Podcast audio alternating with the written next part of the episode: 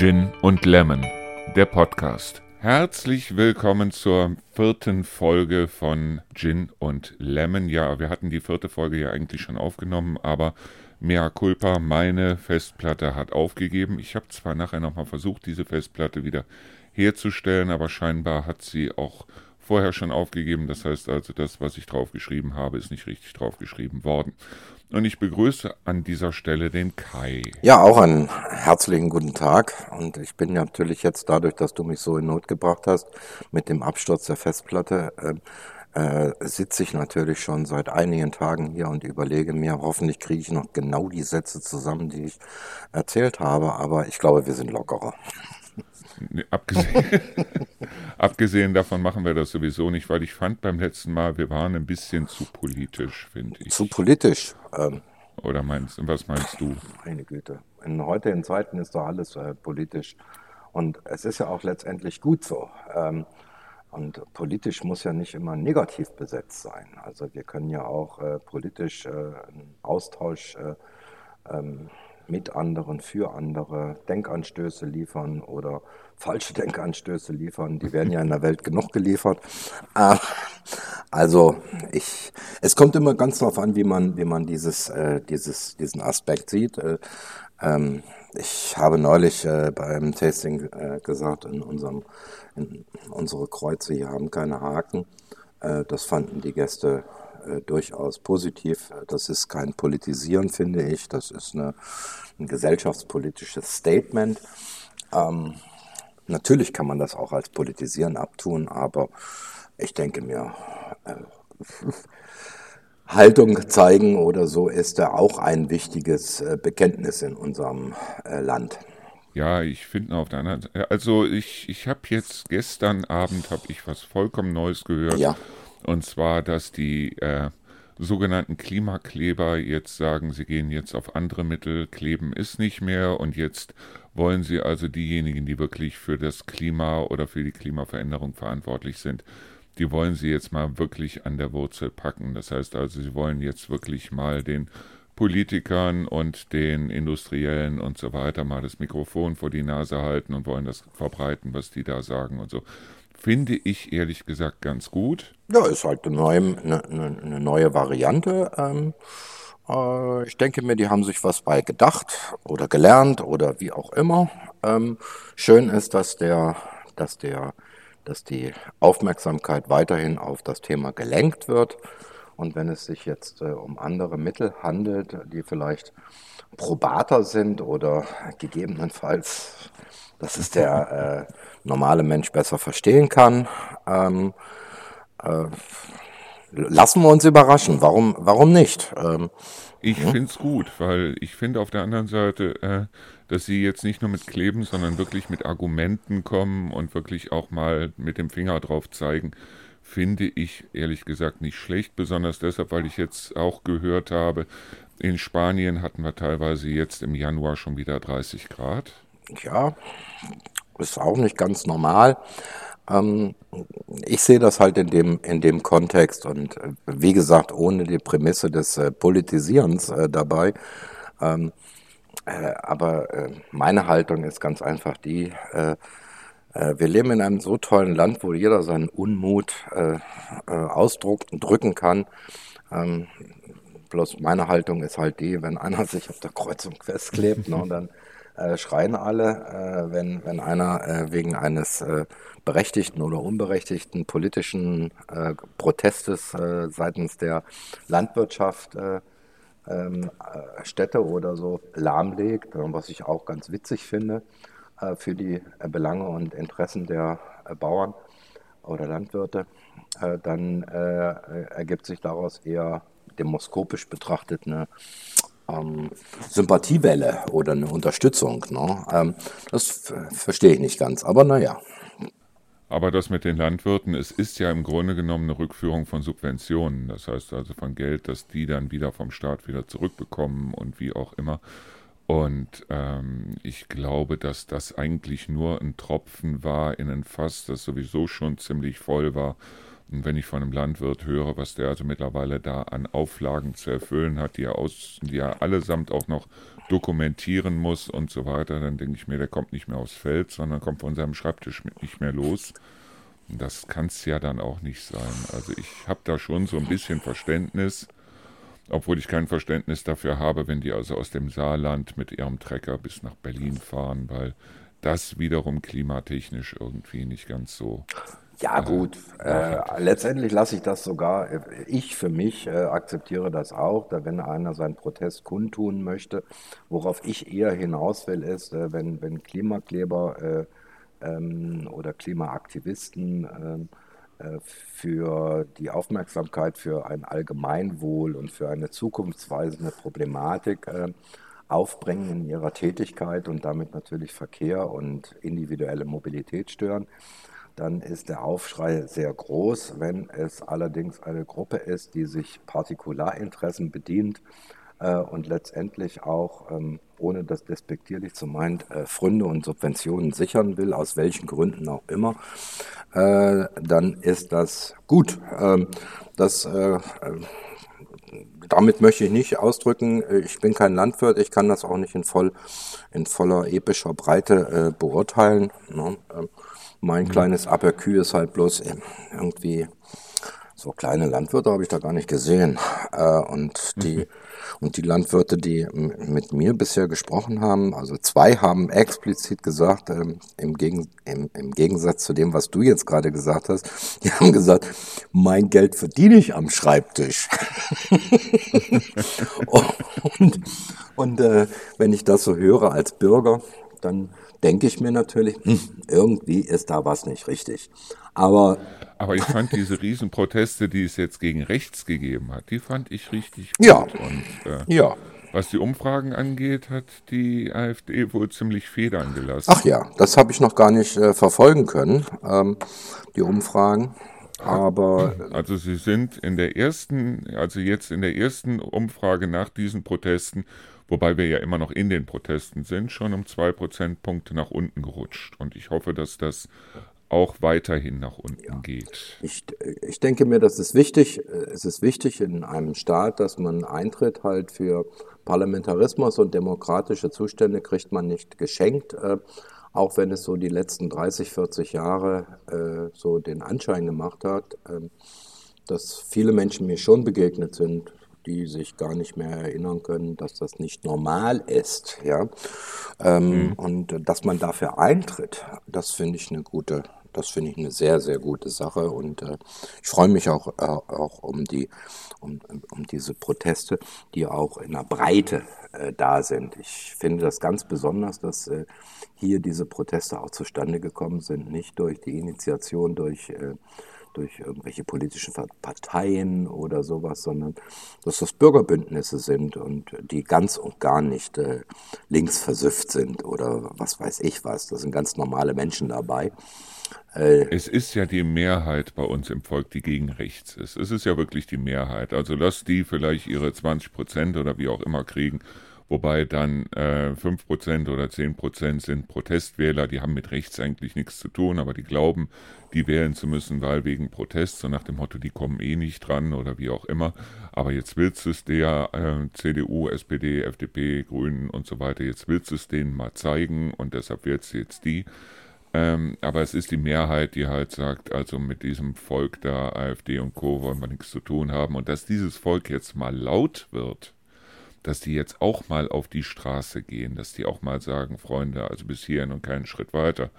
Finde ich richtig gut. Ja, ähm, ich, weil deine Bemerkung war eben auch Protestwähler, aber wenn, wenn, wenn, wenn ich ähm, bitte, dass man mich nicht missversteht, aber wenn, wenn ich meinen gewünschten Sex von meiner Frau be nicht bekomme, äh, an dem Tag, an dem ich es mir gerade wünsche, ähm, äh, dann kann ich auch nicht aus Protest in Sauerlandpuff gehen.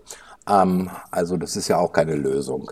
Ähm, das, das ja darauf, da, darauf wollte ich hinaus. Ne? Es ist vielleicht an dem Abend ganz schön, aber das ist derselbe Blödsinn wie Leute, die sagen, ich habe Kopfschmerzen, damit ich die nicht so stark für, äh, spüre, fange ich jetzt an, mich zu ritzen. Ja, also ja, ne, also äh, das ist, äh, ich habe immer ein bisschen Angst davor, wenn wenn zu viele, äh, wenn wenn, wenn jeder Vierte sagt, äh, er wählt pro, aus Protest irgendetwas, äh, dann wird eine Wahl natürlich verkommt zum Irrationalen und schwuppdiwupp äh, hat äh, eine eine eine Protestpartei auch äh, ruckzuck ihre 20 oder 25 Prozent. Und ähm, ohne, ja. Ja, ich meine, was ich nicht verstehe an der ganzen Sache, das ist, dass auch wieder so ein Antisemitismus aufflammt. Das heißt, dass Leute wieder gegen Juden auf die Straße gehen, wobei ich ganz ehrlich sagen muss, äh, die Leute, ich weiß noch nicht mal, wer hier jüdisch ist und wer nicht. Es interessiert mich auch nicht, weil in jedem Volk, in jeder Glaubensrichtung, in jedem Geschlecht und so weiter gibt es die netten Leute, das ist die größere Anzahl, und es gibt die Arschlöcher, das ist die kleinere Anzahl. Und das hat nichts mit dem Gebetsteppich oder mit dem äh, Stern oder sonst irgendwas zu tun, sondern das hat einfach was damit zu tun, mit dem Charakter desjenigen. Und der ist nicht an der Religion festzumachen. Und deshalb verstehe ich es nicht, dass Leute also auf bestimmte Volksgruppen dann rumturnen und sagen, also das sind die Juden und das sind die Moslems und das sind diese und das sind jene. Mir, mir, fehlt, da, mir fehlt dabei der differenzierte äh, Blick. Ähm, äh, ich, meines Erachtens ist, ist das was ganz, ganz Schlimmes und was ganz, ganz Hässliches, dass man Menschen versucht auszugrenzen oder gar als äh, Sündenböcke hinzustellen. Kraft ihres äh, religiösen Glaubens. Äh, das geht für mich gar nicht. Äh, oder dass jetzt auch gerade in der neuesten Zeit, auch beim Chanukka-Fest, viele jüdische Mitbürger ähm, ihre äh, Leuchter nicht in die Fenster gestellt haben, weil sie Angst haben, dass da irgendwie ein Backstein reinfliegt. Das geht überhaupt nicht. Und differenziert meine ich, das hat ja nichts damit zu tun, dass man äh, trefflich auch politisch äh, argumentieren kann gegen die Siedlungspolitik oder gegen äh, für oder gegen die Zwei-Staaten-Lösung. Aber das darf man doch nicht, darf man nicht an der Religion ausmachen, um Gottes Willen. Nein, das ist die, Poli das ist die Politik in, äh, in, in Israel, das ist die Politik in äh, im Westjordanland oder im Gazastreifen oder wie auch immer, da hat aber das normale Volk nichts mit zu tun. Das heißt also, dass Russland jetzt in Anführungsstrichen oder dass Putin die Ukraine angegriffen hat, hat ja im Grunde genommen nichts mit dem Russen, mit der, äh, mit der russischen Familie da zu tun, die einfach bloß gucken wollen, dass sie ihre Kinder in die ja, Schule schicken. Sowas, so. sowas finde ich, find, find ich schlimm und jetzt äh, weil du gerade Russland sagst, wir, wir kommen ja manchmal vom Höckchen auf Stöckchen. Jetzt gibt es ja auch eine neue Partei, dieses Bündnis für Sarah, Bündnis, Bündnis Sarah Wagenknecht. Und mhm. die haben jetzt wieder, äh, ja, äh, ich finde, die haben so ein Sammelsurium an allen Sachen. Ähm, ähm, ein bisschen gegen Ausländer, viel für die Russen oder viel für den russischen Staat und wieder eine Annäherung, aber auch viel Soziales und höherer Mindestlohn.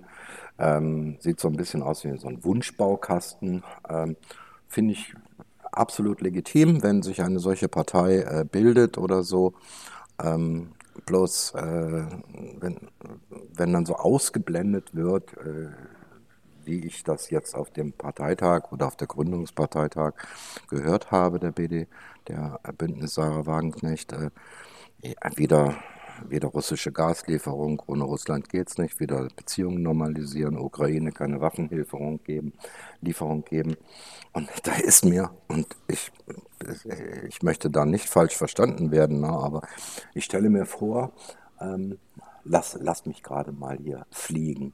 Ähm, äh, ich stelle mir vor, äh, wir bekommen zu 80 Prozent unseres Stromes aus Frankreich. Und dann annektiert Frankreich das Saarland. Nicht, dass das jetzt unbedingt schlimm ist oder ein Verlust ist, aber ähm, liebe Saarländer, das hast du liebe jetzt Saarländer, gesagt. pardon, ich, ich versuche ähm, äh, wieder korrekt zu sein. Ähm, dann würde hier auch keiner auf die Idee kommen zu sagen, na ja Gott, no, das bisschen Saarland, no, ähm, lass uns lieber den billigen Strom der Franzosen weiterhin beziehen. Also ich finde das eine sehr zynische Haltung und ähm, hm. Ja, aber wie gesagt, Haltung. Ich habe noch keine tiefe Meinung dazu.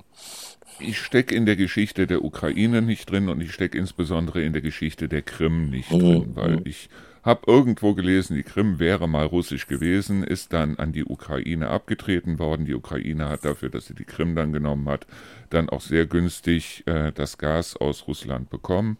Und wie gesagt, ich stecke in diesen politischen Entscheidungen, was, wie, wo und warum nicht drin. Deshalb kann ich da nicht mitdiskutieren in dem Sinne. Naja gut, wir gehen ja auch nicht nach Namibia und sagen, äh, also früher gab war das Südwestafrika. Ne? Äh, hm.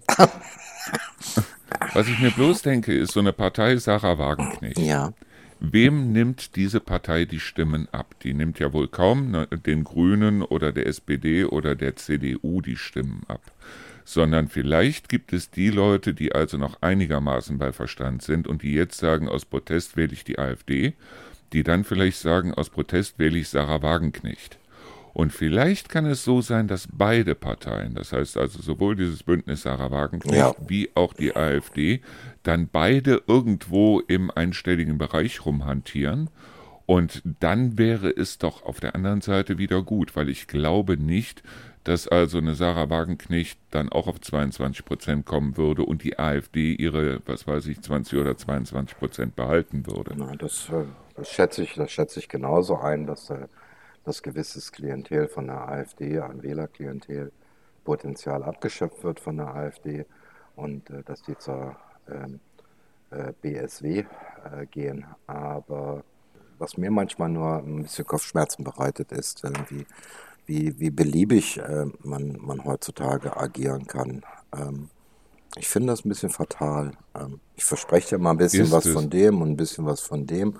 Und viele überlegen auch gar nicht, ist das denn sinnvoll oder ist das nur vordergründig sinnvoll? Sind denn wirklich die Leute bereit auf, ähm, wollen die Leute tatsächlich billiges russisches Gas äh, und sich in Abhängigkeit wiederum bringen von, äh, von, von Russland, die nun ausdrücklich in den letzten Jahren gezeigt haben, dass sie nicht gerade so die zuverlässigsten sind, um es kabarettistisch auszudrücken. Ähm, und nur damit wir äh, günstiges Gas kriegen, damit wir weiterhin billig unsere Energie äh, haben, äh, damit wir möglichst lange um äh, Klimaveränderungen ähm, beziehungsweise Klimaenergie äh, drumherum kommen, Energiebereitstellungsveränderungen äh, drumherum kommen.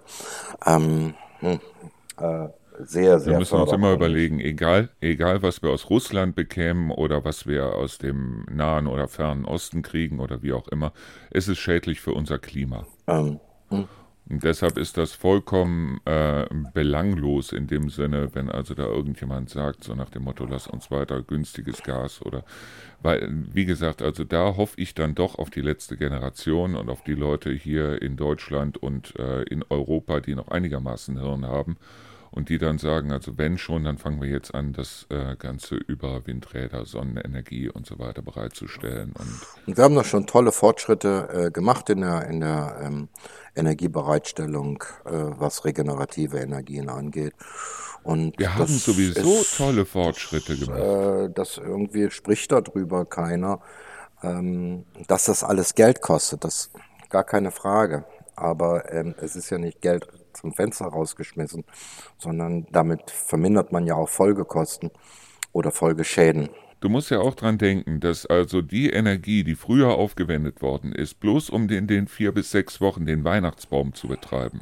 Damit kann heute eine Familie ein halbes Jahr ihre gesamte Wohnung beleuchten, weil früher hatten diese Dinger, wenn du eine Lampe im Wohnzimmer angemacht hast, 40 Watt, 60 Watt, 100 Watt, Heute liegen wir im Kommawatt-Bereich. Ja. Die Energieversorger müssen schon die elektronischen Messgeräte unten in die Haupt, äh, in die, in die Schalt, äh, in, in, bei dir am, am Schaltkasten einbauen, weil nämlich die, die wir früher hatten mit diesem drehenden Rädchen, die, weil die überhaupt nicht mehr weil die überhaupt nicht mehr reagieren bei 2,3 Watt, was so eine Birne heute hat. Ne? Und es ist ja auch, auch so, wenn, wenn, wenn manche sagen, ähm, ja, das bringt doch nichts, ne? äh, dann, dann bin ich auch derjenige, der dann auch gerne sagt, ja, wenn ich das alleine mache, bringt das nichts. Aber wenn bei 60 Millionen Haushalten oder von mir aus 40 Millionen Haushalten äh, da eine LED am Weihnachtsbaum hängt, dann bringt das jede Menge.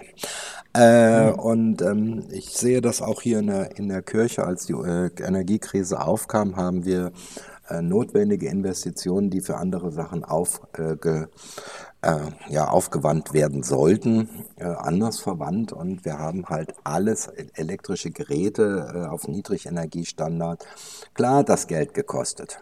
Aber letztendlich äh, ist unsere Energiekostenbilanz hier gleich geblieben.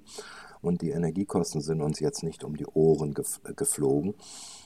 Leider Gottes haben wir nicht so viel Geld gehabt, dass wir dann die anderen Investitionen, die wir eigentlich geplant haben, dann auch sofort hätten durchführen können. Aber das sind halt diese Beiträge, die ähm, ja, die in Summe natürlich äh, viel äh, bewirken. Und ähm, hm. äh, es ist vielleicht nicht das Optimum vom Herrn, aber es ist auch. Es bewirkt ja auch für den Einzelnen was. Ja. Die Rechnung, ja, okay, ähm, die Kosten für die einzelne Kilowattstunde sind drastisch nach oben gegangen. Die sind wirklich drastisch nach oben gegangen. Also, wenn ich dran denke, wir hatten in Neuss zu Spitzenzeiten, da hat Lukas noch gelebt, da hatten wir da zwei große Aquarien stehen ein 450 Liter Becken und ein 650 Liter Becken. Traumaquarien, traumhaft schön, aber mit der entsprechenden Beleuchtung, mit der entsprechenden Filterung und so weiter und so fort. Und wir haben damals auch nicht so großartig darauf geachtet, dass wir also überall die LEDs drin hatten. Wir haben es in Spitzenzeiten mit unserem kleinen Häuschen in Neuss auf 11.000 Kilowattstunden gebracht. 11.000. Respekt. Respekt. Respekt. Ja, und jetzt und jetzt hier haben wir etwas über 2000 Kilowattstunden mit dem Haus hier und das ist viermal so groß wie das Haus in Neuss. Also es ist schon ein dramatischer Unterschied auch für den Einzelnen. Natürlich werden die einzelnen Kosten dann höher. Und wenn ich dann sehe, so wie die Stadt Trendelburg es gemacht hat, ja, äh, es ist zu wenig Wasser verbraucht worden und aufgrund dessen erhöhen wir jetzt die Wasserkosten, ist ja auch ein Witz. Da weiß, da weiß ich nicht so richtig, woran das liegt. Ähm, äh, äh nicht, weil du mich jetzt spontan überrascht hast. Manchmal ist es ja auch so, dass die, dass so eine, so eine, so eine zerfledderte große Stadt oder flächenmäßig große Stadt, pardon, ähm, dann aufgrund eines niedrigen Wasserverbrauchs äh, keine Spülung der Kanal, Kanalisation hat, äh, dann noch zusätzliche Eben. Spülung durchführen muss, wo früher, genau ja, wo früher wahrscheinlich äh, zehn ja. Bobs pro Stunde durchgerauscht sind und äh, plus das ganze andere Brauchwasser. Ähm, heutzutage haben ja viele, wenn ich mich nicht täusche, auch eine Regenwasserzisterne etc. Früher lief das ja alles da rein. Ähm, äh, es, ist, es ist halt nicht einfach, finde ich, äh, nur durch Wassersparen grundsätzlich alles billiger zu machen, sondern ein paar Grundkosten äh, bleiben halt. Und das muss man aber auch meines Erachtens, ich weiß nicht, ob die Stadt Trendelburg das macht, ähm, ich will da keinen schwarzen Peter zuschieben, aber ich, ich, denke mir, das liegt dann auch ein bisschen an der Kommunikation. No, ähm, und, Klar, also ich, dass die laufenden Kosten da sind, wegen Abwasser, wegen Kanalisation und so weiter und so fort, das ist vollkommen klar. Bloß die Kommunikation, also erstmal überall zu erzählen, es darf hier kein Wasser mehr entnommen werden und wir müssen Wasser sparen und so weiter und so fort und dann ein Interview einer Zeitung, einer bekannten Zeitung mhm. hier in der Region zu geben und dieser Zeitung dann zu sagen, wir mussten die Kosten erhöhen, weil es ist zu wenig Wasser verbraucht worden. Das ist allein von der Kommunikation her vielleicht nicht besonders intelligent. Das ist wie ein Robert Habeck, der so tut, als wüsste er nicht, was eine Insolvenz ist. Dabei weiß er das ganz genau, dabei wollte er was vollkommen anderes sagen.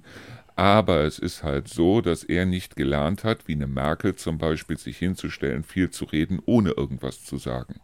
Daran mag es äh, scheitern, bloß das ist, ich finde, das ähm, müssen natürlich auch. Mm, ich hatte vorhin, ich hatte vorhin gesagt, die, die, ähm, die Initiierung des äh, Bürgerprotestes gegen rechts, die kommt äh, aus der breiten Mitte der Gesellschaft und nicht aus den Parteien. Und ähm, Jetzt ist es natürlich so, dass die, dass die Parteien das auch gutieren und so. Bloß ich denke, dass, dass diese grundsätzliche Kommunikation muss besser, muss besser werden. Ähm, ja. ähm, man, man muss es nicht nur für den, für den politisch versierten, gesellschaftspolitisch engagierten, für den, äh, ich lese am Tag sicherlich sechs bis acht Mal Nachrichtenblöcke, also äh, na, richtige Nachrichtenblöcke, keine Foren, ähm, wohlgemerkt. Mhm. Ähm, äh, ich finde, das muss auch bei demjenigen ankommen, der vielleicht nur einmal am Tag die Zeitung liest und vielleicht auch nur ein Regionalteil. Das ist ja deswegen kein dummer Mensch oder so. Äh, es geht ganz einfach, Menschen zu erreichen, um ihnen klarzumachen, welche Grunddaten vorlagen, um eine politische oder verwaltungsadministrative Entscheidung zu treffen. Ähm, und ich glaube, man erreicht mit dieser Kommunikation nicht unbedingt jeden, aber man erreicht eine Vielzahl von Menschen mehr. Das ist meine, äh, das ist meine innerliche Überzeugung, ja. Ja, wobei ich es auch furchtbar finde, wenn also dann irgendwas beschlossen wird und die setzen sich zusammen, was weiß ich, bis vier Uhr morgens und dann wird irgendwas beschlossen und nach, bevor irgendwo bekannt geworden ist, was da beschlossen wurde, stellt sich schon irgendeiner von den drei Parteien dann also hin und erzählt, dass das der größte Mist des Jahrhunderts wäre. Ja, durchstechen und durchsickern lassen. Ne? Ähm. Ja, ja, und da muss ich sagen, da wünsche ich mir dann etwas weniger Transparenz, sondern mehr so, okay, wir nehmen die Leute jetzt mit, wir sagen den Leuten, worum es wirklich geht. Und äh, genauso wie diese Diskussion, ich weiß nicht, ob du das mitgekriegt hast bei Maischberger, nochmal auf den Habeck zurückzukommen. Mhm. Wo es also darum ging, dass es nachher hieß, Habeck wüsste nicht, was eine Insolvenz ist. Hast du dir das mal angeguckt? Ja, das ist ja der, der sogenannte Frame, den man daraus bildet. Ähm, ähm, was er gesagt hat und was ich vollkommen verstehen kann, ist ganz einfach, dass ein Bäcker oder wie auch immer seinen Laden meistens schon zumacht, bevor er insolvent geht, weil er sagt, okay, du rotzt jetzt nicht alles, was du an Geld hast, raus und machst so lange weiter und machst hier miese und miese und miese, sondern einer, der verantwortungsvoll handelt, wenn du jetzt sehen würdest mit deiner, mit deiner Kirche und mit dem Gin und mhm. so weiter, würdest du kein Geld mehr verdienen, sondern würdest das Geld da quasi mitbringen müssen. Dann würdest du doch nicht warten, bis das gar kein Geld mehr da ist, bevor du das zumachst. Nee, oder? da wäre das Portal schneller abgeschlossen, als der Insolvenzverwalter überhaupt Nachricht bekommt. Ähm, Eben, genau das. Äh, gut, manche, manche versuchen es natürlich äh, und meinen, es hätten wir einmal J-Jange, na, es geht noch aber in aller Regel ist das äh, nicht äh, so, ähm, denke ich mir. Ja, und er sagte nichts anderes, als wenn sich dann die Umstände ändern, sei es jetzt die laufenden Kosten oder wie auch immer, dann kann er nachher vielleicht seinen Laden sogar wieder aufmachen, aber dass er nicht in Zeiten, wo er ständig draufbuttert, den Laden auflässt, sondern einfach mal abschließt und sagt so aus betrieblichen Gründen, ihr könnt jetzt alle gehen und äh, wir machen den Laden jetzt erstmal dicht ist doch eine un unternehmerisch vollkommen logische Entscheidung, finde ich zumindest. Ja, und Unternehmer äh, sein heißt ja auch nicht, äh, dass man A auf Rosen gebettet ist äh, oder dass man äh, heute schon weiß, äh, wie viel man im Jahr 2027 im Dezember verdienen wird. Ähm, unternehmerische äh, Unternehmen heißt auch immer, dass man Risiken ausgesetzt ist und nicht nur Besitzständen oder irgendwelchen äh, Privilegien ähm, äh, unterliegt. Äh, das vergessen auch viele, viele Menschen. Das soll aber jetzt kein Stöhnen oder Klagen sein. Äh, ich bin mir dessen vollends bewusst und äh, mal sind äh, geile Monate dabei ähm, ne? Äh, und mal ist es auch nicht, ganz, nicht so ganz, so gut, selbst verschuldet, teilweise von äußeren Umständen, von der Konjunkturlage, von der Inflation, bla bla bla. Aber das weiß ja der Unternehmer in 2020 nicht, dass es einen Ukraine-Krieg gibt oder dass es eine Energiekrise gibt oder dass äh, ja. das Corona war oder oder oder. Ähm, dass die Gaspreise ums Doppelte ja, steigen und, und, dass er falsch investiert hat mit seinem Gasofen und ja. so weiter und so fort. Klar. Und ähm, sowas trifft auch Unternehmen, äh, auch wenn die sicherlich eine bessere äh, Lobby haben oder viele Unternehmen eine bessere Lobby haben, eine politische, äh, als der äh, Fräser, der äh, in der Industrie ersetzt wird durch eine CNC-Fräsmaschine. Ähm, hm. Aber das, äh, wir leben nicht im Schlaraffenland und äh, nicht in einer Vollkasko-Mentalität. Das vergessen viele Leute. Also wir können uns, glaube ich, über Politik unterhalten bis zum Abwinken. Äh, die müssen sich erstmal, glaube ich, darüber klar werden, wo wollen sie hin und sollten dann vielleicht mal kommunizieren, dass das nicht nur ein Risiko sein wird, sondern dass es für die meisten Leute auch eine Chance sein kann, da mitzugehen. Und ich glaube, dann ist solchen äh, Parteien wie einer äh, Wagenknecht-Partei oder, oder einer AfD ja. Ganz, dann ganz schnell der Wind aus den Segeln. Das denke ich, das denke ich mir auch. Mir ist halt eben nur gerade spontan eingefallen, weil ich das gelesen habe. Äh, der, der Herr Samsung oder Samsung oder ich kann kein Koreanisch, ähm, der ist ja nun verstorben und er hat ein er hat ein Vermögen hinterlassen von 20 Milliarden Dollar. Und äh, der mhm. hat jetzt einen äh, Erbschaftssteuerbescheid gekriegt, die Familie, und die müssen halt 9, etwas Milliarden, aber wollen wir uns nicht streiten ums Komma, ähm, äh, nachzahlen. Und der, die Familie sagt, selbstverständlich müssen wir das zahlen. Das ist unsere Aufgabe Pflicht. und Pflicht. Und das ist nun mal die herrschende Rechtsprechung. Ähm, Jetzt könnte man zynisch sein und könnte sagen, naja Gott, nur wenn ich 20 Milliarden erbe, dann kann ich auch 9,2 Milliarden Steuern bezahlen. Das juckt mich ja nicht. Das reicht ja noch bis zum mhm. Tod. Mhm. Aber äh, hier, hat man, hier hat man sich politisch äh, so dazu geäußert, dass ähm, der Aufwand äh, zu hoch ist ähm, und dann hat man hier noch argumentiert, ja, viele Unternehmen äh, könnten dann nicht mehr existieren, weil äh, sie nicht die liquiden Mittel haben, um diese Steuern zu zahlen. Ähm, also ich könnte da Lösungen anbieten. Ne? Also ähm, ich meine, wenn, wenn du jetzt 100.000 Euro erbst, warum sollst du denn, es soll jeder seinen Freibetrag haben, das will ich nicht drüber meckern, aber wenn du, wenn du einfach erbst, dann hast du ja eigentlich auch gar nichts dafür getan. Und warum sollte mhm. man dann nicht äh, seine, seine Erbschaftssteuer für bezahlen? Und wenn du sagst, ja, aber mein Unternehmen, wenn es ein Unternehmen gibt bei der Vererbungsgeschichte, äh, hat nicht so viele liquide Mittel. Also wenn ich Finanzamt wäre, ich würde sagen, du, pass mal auf, Markus, ne? da machen wir einen ganz kurzen Dienstweg, ne? da die Steuer musst du zahlen, aber das strecken wir auf die nächsten 15 Jahre. Äh, aber es dient doch der sozialen Gerechtigkeit und der Vermögensgerechtigkeit. Ähm, das ist zumindest mein Bekunden und da kommt eine Menge Geld zustande. Ich will nicht den, den, den Erben am Zeug flicken oder so. Ähm, es hat hier nichts damit zu tun, dass es sich hier um erarbeitetes Geld, sondern um ersessenes äh, Geld handelt. Und ähm, äh, und wenn dann gesagt wird, ja, es ist kein, es ist äh, administrativ äh, zu großer bürokratischer Aufwand und wir müssen auch, dann ist das auch eine Augenwischerei äh, für viele Menschen, die halt nicht in den Genuss kommen, ähm, ein paar Millionen das oder Hunderttausende ja, zu erben. gerade bringst, ja? Was du da gerade bringst, ist ja die Argumentation einer Partei, die mittlerweile in der Bedeutungslosigkeit verschwindet, nämlich der Linken. Ne? Wenn die das fordern, dann äh, gehe ich mit deren Forderungen d'accord. Ähm, ähm, es ist heutzutage, finde ich, äh, ähm, wir beide sind ja alte Säcke. Äh, äh früher wusste man, die Partei äh, A steht für das, die Partei B steht für das, die Partei C steht für das. Mehr Parteien gab es nicht.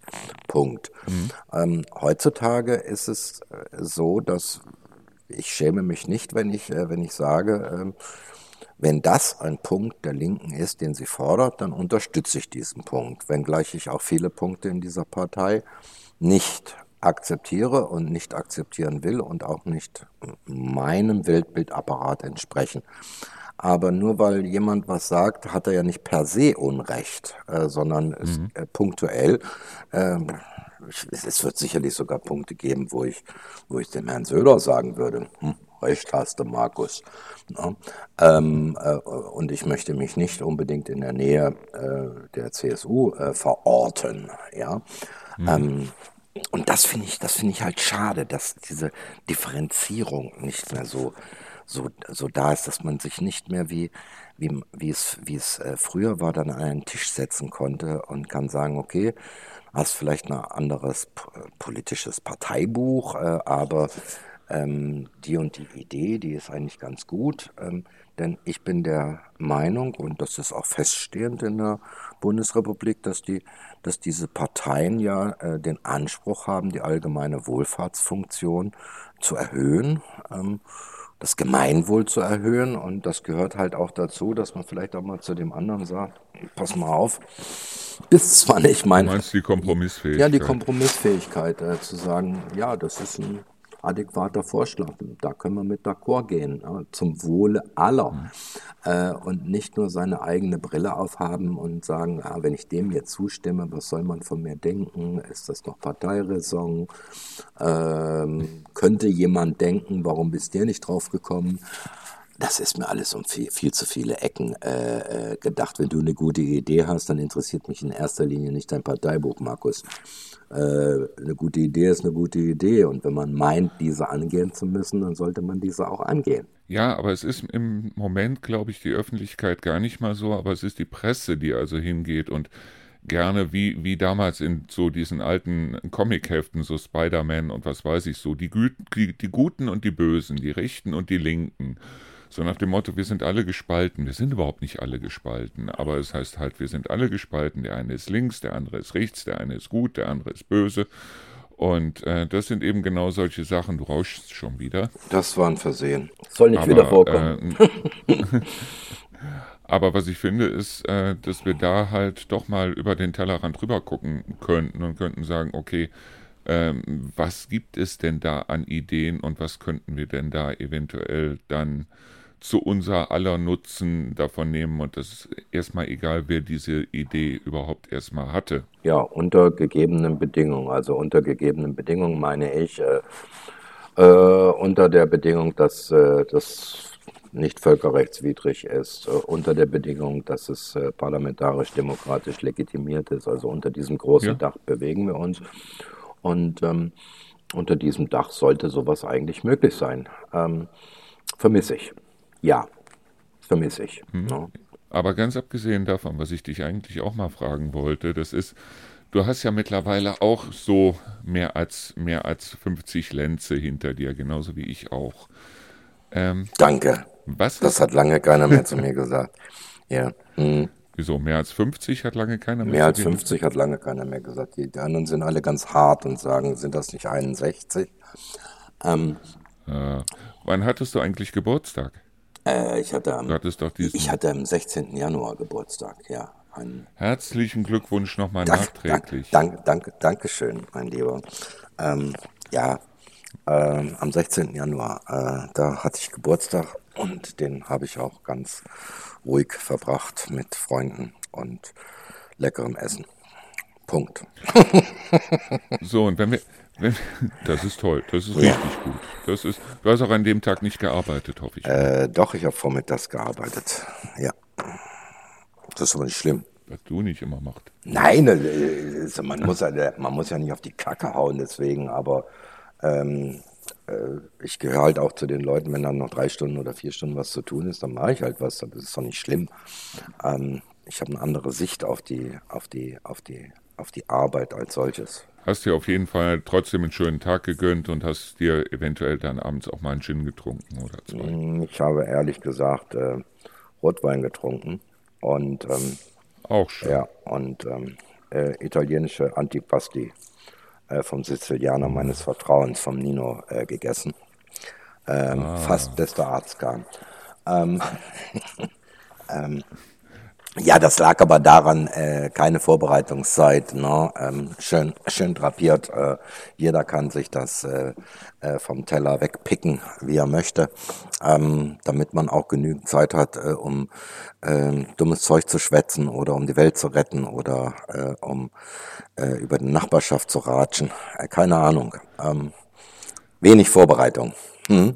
Wir sind uns auf der anderen Seite ja darüber einig, dass ob jemand jetzt ein Idiot ist oder nicht, ist nicht davon abhängig, welche Farbe die Bettwäsche hat oder welches Geschlecht er hat oder welche äh, Religion er verfolgt oder wie auch immer, weil äh, das ist eigentlich so eine persönliche Sache der, des Charakters, ob jemand ein Idiot ist oder nicht. Und ich glaube, im Punkto Idioten können wir beide dann äh, aus unserer Erfahrung schon ein paar Leute aufzählen, die Idioten waren oder sich zumindest so verhalten haben. Gehe ich mal von aus. Ja, manche äh, aufgrund meiner subjektiven Wahrnehmung.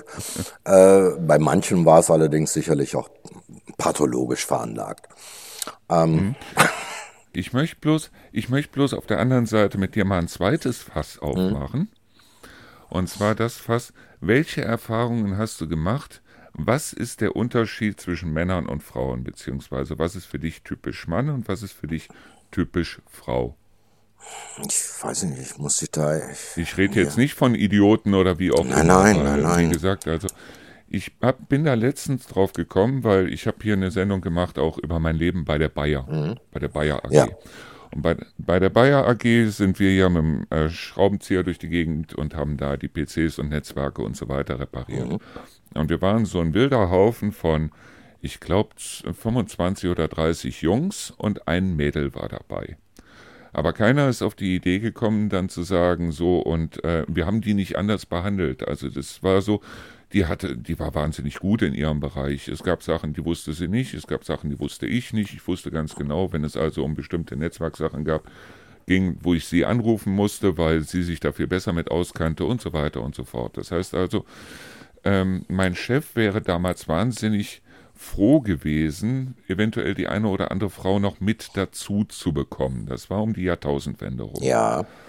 Nur, dass ich also auch von den Frauen, die ich kennengelernt habe, dass ich von den Frauen, die ich kennengelernt habe, von 20 Frauen hat sich maximal eine überhaupt für den Bereich Technik interessiert. Hm. Das, was ich sonst kennengelernt habe, das waren teilweise Frauen, die hatten also schon seit Jahren einen Videorekorder im Schrank stehen und wussten nicht, dass sie damit auch einen Film aufnehmen konnten oder äh, das Geilste war, war eine Freundin, die ich hatte, die, da gab es damals irgendwie so ein Spiel für Fujit, von Fujitsu mit so einem kleinen Vögelchen, mhm. wo du also deine Diskette eingelegt hast für deinen PC und dann kam dieses Vögelchen angeflogen, da war auch ein Mikrofon mit dabei und so eine kleine Pfeife, wo du das Vögelchen dann ranpfeifen konntest und so. Und sie mich also dann nach drei Wochen, wo sie dieses Spiel hatte, anrief und meinte, komm doch mal vorbei, irgendwas stimmt da nicht hat also vom Computer gesessen vor ihrem Mikrofon und hat da gepfiffen wie, die, wie ein Wahnsinniger und das Vögelchen hat überhaupt nicht reagiert, bis dass ich dann irgendwann gemerkt habe, dass dieses Mikrofon überhaupt nicht angeschlossen war am PC. Und das war so ein bisschen also typisch für die Frauen, die ich kennengelernt habe. Und genauso wie es also damals auch bei UPS, als ich da gearbeitet habe und habe mit den anderen zusammen dieses Tracking-System gemacht. Ich war also ein Mann unter sechs Frauen, wo ich gemerkt habe, dass Frauen zum Beispiel unheimlich gerne übereinander reden, aber selten miteinander übereinander. Während ich festgestellt habe, dass also bei Männern es so ist, so war, also bei denen, die ich kennengelernt habe, dass es so ohne weiteres war, so, ich glaube, wir haben ein Problem, ich glaube, wir müssen mal vor die Tür gehen. Ähm, hm. Welche Erfahrungen hast du gemacht? Ich musste hm? mich gerade mal, musste mich gerade mal sortieren. Das ist immer das Leidige, wenn man etwas gefragt wird, was vorher nicht abgesprochen ist. Äh, nicht, dass wir jemals was abgesprochen haben. Ähm, ähm, es ist, äh, das finde ich aber sehr, das, ich, ich finde das sehr spannend, äh, so etwas, weil das ist auch eine gewisse Herausforderung. Ähm, also grundsätzlich muss ich dazu sagen, dass äh, vor ein paar Jahren hätte ich dir vielleicht gesagt, äh, wenn Frauen zusammenarbeiten, dann musst du immer einen Mann als Regulativ dazu packen, weil sonst wird das nichts. Äh, bei den Männern gilt allerdings das Gleiche, aber es ist, glaube ich, da eher so ein gruppendynamischer, psychologischer äh, Aspekt. Das Gleiche gilt auch, wenn du in eine Gruppe kommst mit zehn Porsche-Fahrern. Ne? Ähm, da ist mhm. jede Stange am längsten. Wenn du mit ihnen alleine redest, ne, sind es dufte Typen. Ähm, das, äh, das ist Und ansonsten muss man einen Opel-Fahrer als Regulativ dazu Ansonsten packen, musst du mehr, beim, ja gut, beim Porsche-Fahrern, zehn Leuten, da musst du schon ein paar Opel-Fahrer dazu packen. Ähm, ähm, es, ich, ich, man, man sagt mir nach, ähm, das ist nicht meine Meinung, man sagt mir nach, äh, ich sei ein Frauenversteher. Das hat nichts Sexistisches oder Sonstiges. Ich glaube, dass im Saldo glaube ich, dass äh, Frauen empathischer äh, sind und dass man mit Frauen eher konstruktive, äh, sachliche Gespräche durchführen kann im Saldo. Ähm, Ausnahmen gibt es immer. Das ist so meine, meine Erfahrung. Aber ich bin immer, ich bin so groß geworden, äh, äh, auch dass äh, äh, Frauen Handwerkerberufe hatten. Ich bin so groß geworden, dass Frauen äh, auch in Handwerkerberufen äh, anerkannt worden sind. Ich wurde so erzogen oder ich habe das, ich bin so sozialisiert worden oder konditioniert worden, keine Ahnung. Ähm, Aber ich stelle natürlich fest, dass viele immer noch sagen, ähm, meine große Tochter ist Fliesenlegerin, die, dass sie sagen, wie Fliesenlegerin. No? Die hat doch so lange Fingernägel mhm. gehabt. Ähm, ja, sage ich, die hat sie immer noch. Die werden dann vorher und nachher abgenommen und wieder dran geklebt. Mhm. Ähm, dass ich merke, dass, äh, dass manche Berufe manchen Frauen nicht zugetraut werden. Ich finde das, ich finde das schon, äh, solange ich irgendwie bewusst, irgendwie klar denken kann, finde ich das überflüssig. Ähm, ich ich habe da wirklich eine, eine, eine ganz andere eine ganz andere Haltung äh, zu. Ich finde, dass ich mit äh, Frauen grundsätzlich besser ins Gespräch kommen kann. Ich finde, dass ich ähm, mit Frauen sachlicher und konstruktiver als auch im Diskurs umgehen kann und dass das auch ergiebiger ist, weil ich der Meinung bin, also ich weiß es nicht, ich bin der Meinung, sage ich jetzt nur, dass äh, die Frauen tatsächlich ähm, besser im Kopf was trennen können, um es jetzt mal zu veralbern, wenn um es mal veralbern darzustellen, also du du ich habe sowas tatsächlich schon erlebt, du hast wunderbaren Sex und dann dreht sich die Frau zu dir um und sagt zu dir, hast du auch dran gedacht, die Mülltonne runterzubringen? Und äh, es ist mir tatsächlich mal passiert und ich war in dem Augenblick so baff. Was, dass du vergessen hast? Nein, dass ich so baff war, ne, wie, ähm, äh, wie als, als junger Mann, da, da, da denkst du ja höchstens dran, meine Güte, äh, war ich so schlecht oder habe ich mich nicht konzentriert, habe ich nicht alles gegeben oder so etwas. ähm, äh, ich, möchte es, äh, ich möchte es nicht geschmacklos äh, äh, ähm, äh, darstellen. Ähm, und und da habe ich dann im Anschluss gemerkt, äh, dass ähm, Frauen können das ganz einfach. Und äh, das war mir bis zu dem Zeitpunkt überhaupt nicht gegeben. Ich finde das aber letztendlich toll. Ähm, man muss halt bloß als Antipode, ne, also als Gegenpunkt damit umgehen können und, und sich nicht herabgesetzt fühlen oder heraufgesetzt oder wie auch immer äh, fühlen. Und ähm, das ist jetzt schon sicherlich äh, äh, 27, 28 Jahre her. Ähm, und ähm, ich könnte ja immer noch sagen, an welcher Stelle das Bett gequietscht hätte. Aber mhm. ähm, das ist noch in sehr bildlicher und akustischer Erinnerung äh, bei mir. Ähm, ich konnte, ich gebe es auch unumwunden zu, ich konnte überhaupt nicht damit umgehen. Ähm, und ich bin danach anders damit umgegangen äh, und habe festgestellt, dass es äh, dass es, dass es schön, dass es äh, schön ist, sich auf diese Art und Weise äh, nicht nur mit, äh, mit, mit Frauen, die man kennt, äh, sondern auch teilweise mit fremden Gästinnen ähm, äh, zu unterhalten. Es ist sofort ein anderes Niveau da. Ich glaube, dass wir unter uns Männern, wenn ich jetzt mal so stammeshierarchisch äh, sage, Männer müssen sich erstmal abchecken, die müssen sich auch erstmal abklopfen oder sowas. Äh, wir wollen auch äh, frei nach Grönemeyer auch keine, keine, keine Schwäche zeigen. Wobei ich immer derjenige bin, der gesagt hat, äh, Schwäche zeigen ist keine Schwäche, sondern ähm, du gibst dir letztendlich ein, ein persönliches Stück von dir preis, mit dem der andere lernen kann, umzugehen oder vielleicht auch darauf einzugehen, ein besseres Verständnis dir gegenüber zu haben. Und daraus ergeben sich ganz andere, äh, ganz andere Gespräche, eine ganz andere Umgangsweise. Äh, ich klassifiziere das äh, nicht. Ich, ich kann das wirklich nicht so klassifizieren. Ich halte Frauen grundsätzlich für empathischer ich halte Frauen allerdings auch für berechnender. Also sie haben die Möglichkeit, berechnender zu sein. Ähm, gerade im Zusammenspiel mit Männern, ne, während äh, unser eins ne, auf äh, Brust, Hintern oder auf sonstige sexuellen Symbole äh, äh vielleicht abfährt. Äh, ich nehme mich da manchmal auch nicht aus. Ähm, können die schon über was ganz anderes reden. ähm, ich finde das sehr, sehr angenehm ich finde das auch, äh, ähm, ich finde das auch sehr schön, ähm, mit, selbst mit berechnenden Frauen äh, zu kokettieren. Ähm, das macht auch sehr viel Spaß. Ähm, ich glaube, das kommt aber, ich konnte da früher überhaupt nicht mit umgehen. Und ich muss dazu sagen, als ich bei UPS raus war damals, ja.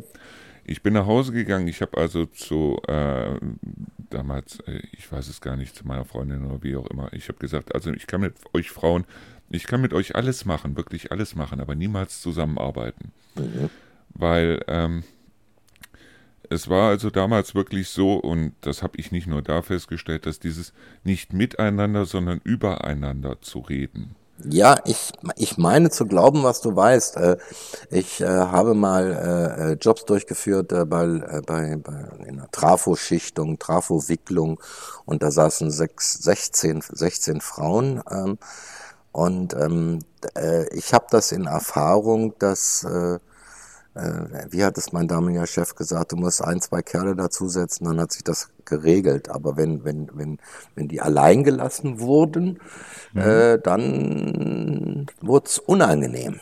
Ja, äh, auch so ein Hauen und Stechen. Dann war es ein Hauen und Stechen und kaum ist dann Mann dabei, äh, nicht weil wir so besonders toll sind, da wirken, wirken wir anscheinend, ich kann es dir soziologisch nicht erklären oder psychologisch, wirken wir so ein bisschen regulativ.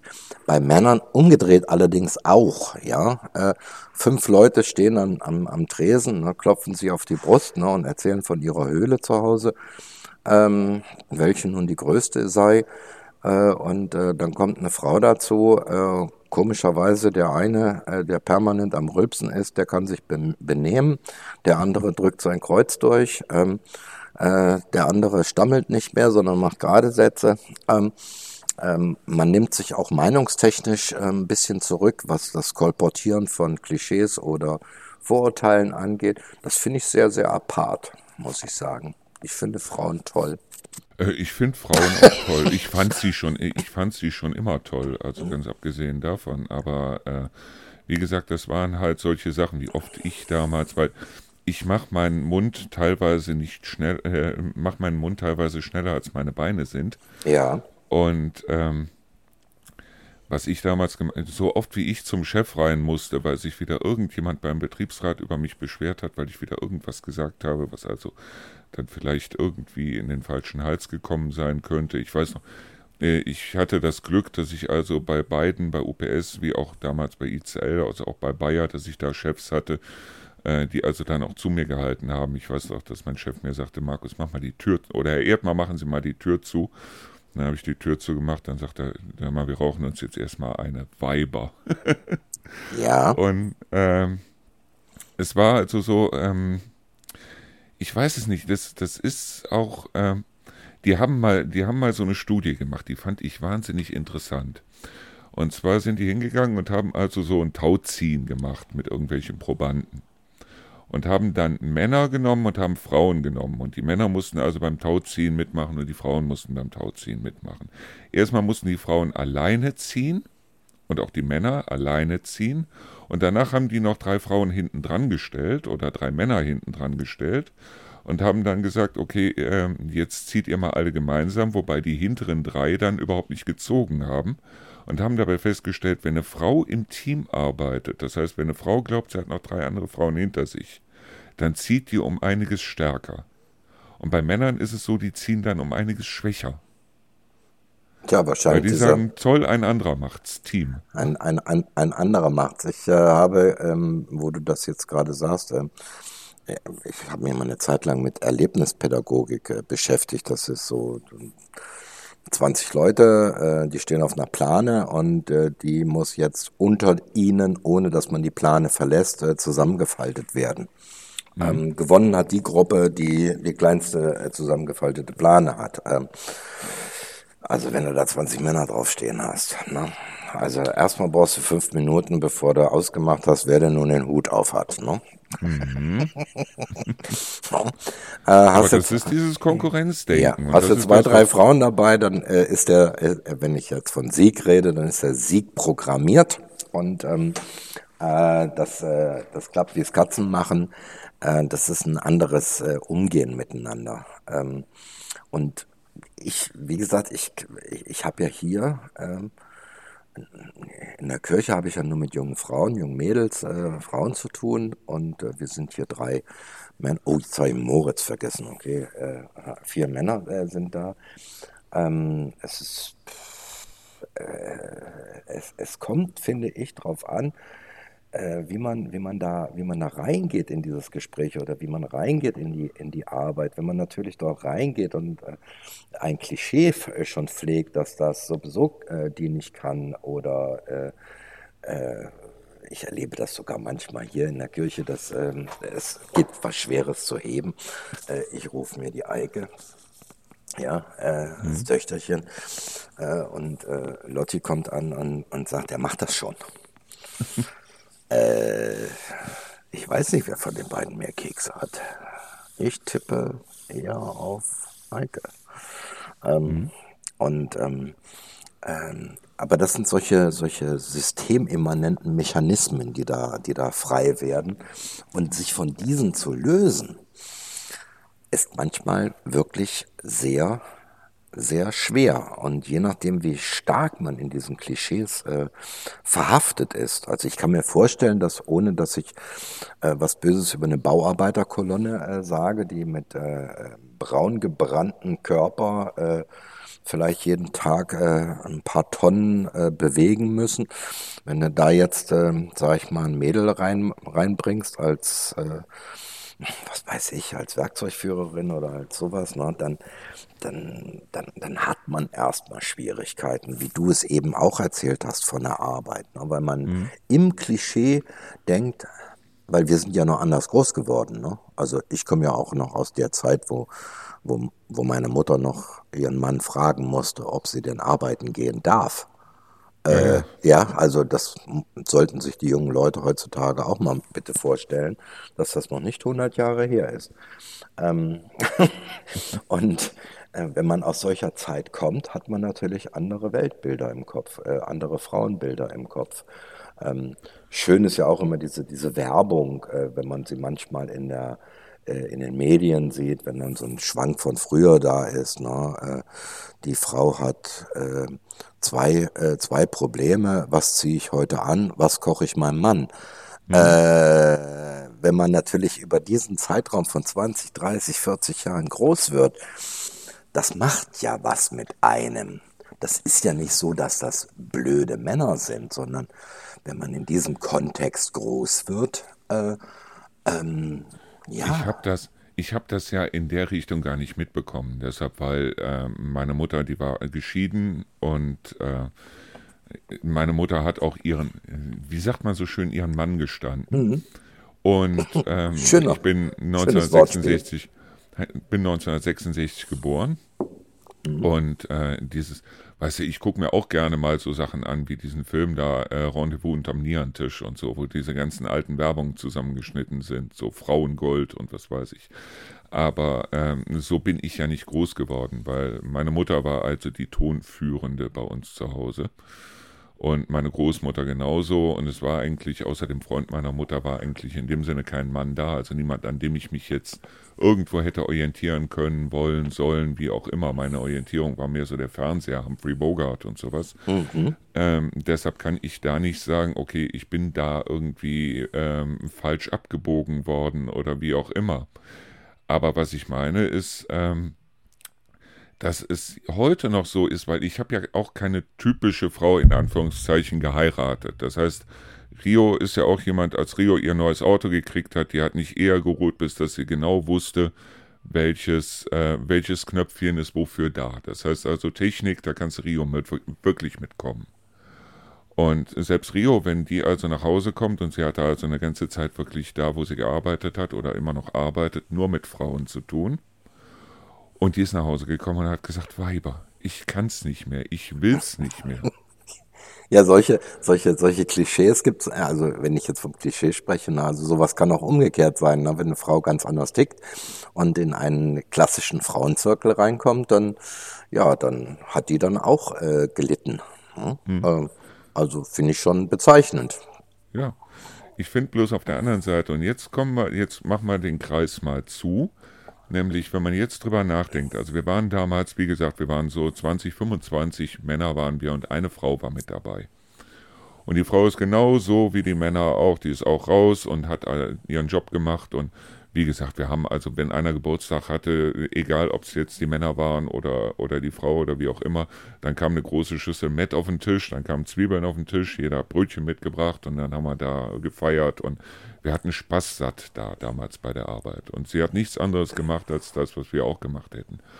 Ähm, und wie gesagt, also ich habe mit meinem Chef geredet, damals mit dem Sigi, und ich sage, warum stellst du nicht mehr Frauen ein? Woraufhin er sagte, ich würde gerne. Sagt er, weil auch die Kunden, die sind richtig fasziniert, wenn da eine Frau kommt und denen den Computer oder das Netzwerk macht oder wie auch immer. Sagt er, aber die bewerben sich nicht. Die interessieren sich nicht für Technik in der Regel. Und äh, wenn ich das heute sehe und denke dann daran, dass viele Unternehmen jetzt sagen, wir brauchen aber eine Quote, wo soll sie denn herkommen? Oder willst du jeder Frau, die sich für irgendwas bewerb, bewirbt, sofort einen Freifahrtschein geben, weil äh, wir haben ja schließlich eine Quote und wenn sich für irgendwas zehn Männer und eine Frau bewerben, dann wird die Frau in jedem Fall genommen, egal ob sie gut oder schlecht ist, weil wir haben ja eine Quote. Ja, das ist ein schwieriges, äh, ist wirklich ein sehr, sehr schwieriges Thema. Ich meine, ich habe sicherlich eine Meinung dazu, die sage ich auch. Äh, ich finde eine Quotierung ähm, äh, eigentlich nicht gut. Äh, ich weiß auch nicht, und ich kann nicht für die Frauen sprechen, aber ich maße es mir jetzt mal an. Ähm, ich kann mir nicht vorstellen, dass äh, viele Frauen damit einverstanden sind, dass sie über eine Quote irgendwo Anerkennung oder reinrutschen oder, oder einen Job kriegen. Das kann ich ja kenne nicht. eine Menge Frauen, die mir gesagt haben, äh, sie würden sich schämen, wenn das so wäre. Äh, oder, oder so. Ich, ich glaube schon, dass, dass, dass eine, eine Frau, die jetzt, sage ich mal, Abteilungsleiterin wird aufgrund einer Quote, ähm, die freut sich zwar über den Job, die freut sich auch über das höhere Gehalt oder, oder, oder. Äh, aber ich glaube, dass auch tief im Inneren ähm, vielleicht auch eine gewisse Unzufriedenheit herrscht. Auf der anderen Seite, Markus, äh, leben wir halt noch in einem, in einem, naja, ich sag mal, sehr patriarchalisch orientierten äh, Wirtschaft, wo diejenigen, die die Entscheidungen treffen, zumeist Männer sind, die oftmals äh, neben der Zeit leben und äh, Chancen und äh, Chancen in dem Sinne auch gar nicht erkennen, äh, die immer noch nach alten äh, Mustern handeln und natürlich dann äh, dieses großes Wort, diese, dieses Patriarchentum dann auch ein bisschen auch äh, unterstützen und, und pflegen. Äh, Würdest du Wettbewerb grundsätzlich als Patriarchentum bezeichnen? Das heißt also, sagen wir mal, irgendwo ein Abteilungsleiter steigt auf, wird Bereichsleiter oder wie auch immer, die Stelle des Abteilungsleiter, Abteilungsleiters wird frei. Jetzt gibt es eine Stufe unten drunter, bei den, was weiß ich, Leitern gibt es dann ein Rangeln und Stechen und Hauen und Stechen. Wer kriegt jetzt diesen Job, der da frei geworden ist? Und das ist ja in dem Sinne eigentlich es ist ja nichts Negatives, dass sich viele Leute dann darum bewerben und dass viele Leute mhm. jetzt auch ihren Namen in den Hut schmeißen. Aber es ist ja ein Wettbewerb. Und diesen Wettbewerb, das ist ja das, wo ich bei vielen Frauen das Gefühl habe, die wollen diesen Wettbewerb abschaffen. Und das finde ich seltsam, weil den Wettbewerb kannst du nicht abschaffen, wenn du ein Unternehmen hast, wo du sagst, ich will den Besten für den oder den Job haben. Naja, Dann gut. hast du automatisch den Wettbewerb.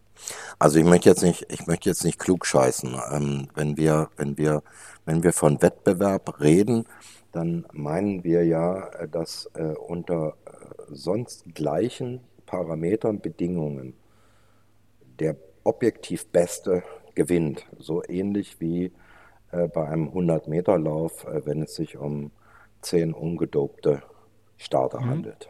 Ja, der ähm, schnellste gewinnt. Ja, aber hier ist ja äh, so, dass der Wettbewerb ist ja entscheidend auch, wer wählt äh, diejenige oder denjenigen aus.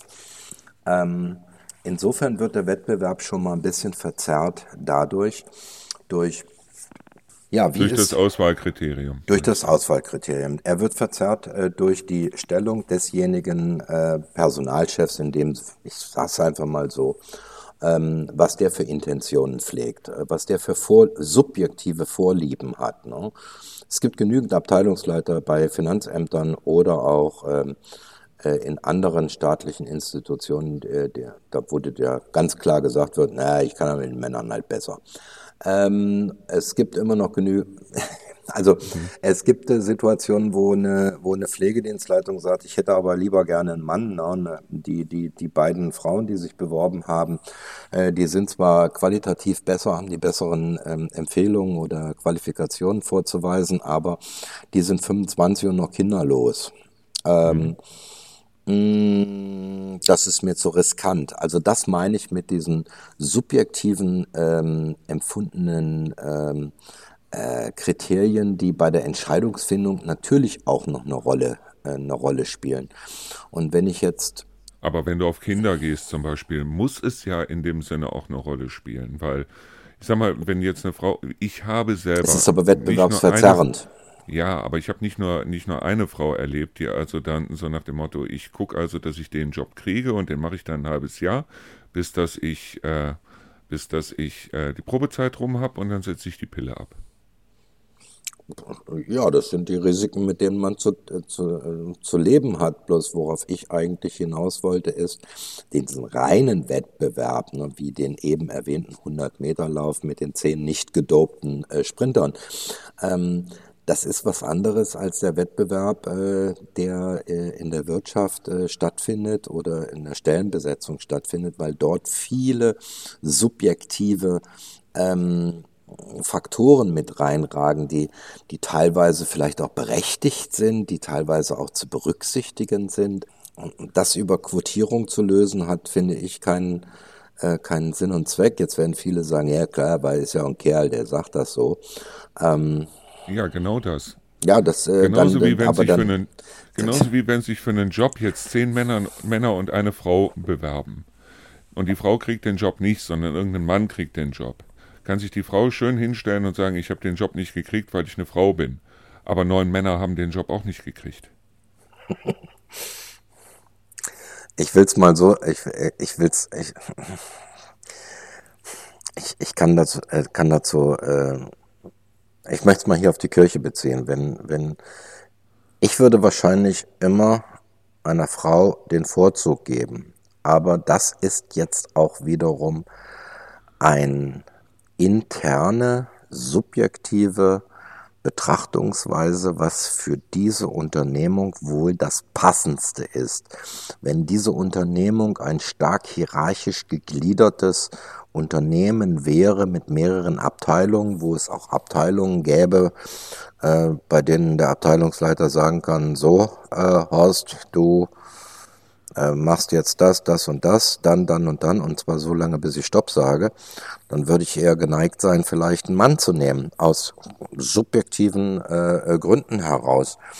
Ähm, das ist sehr, sehr schwierig zu beurteilen, wenn, wenn wenn, wenn hier, äh, äh, wenn, wenn ich jetzt die Wahl hätte, wir suchen zum Beispiel jemanden für äh, Personal und allgemeine Verwaltung.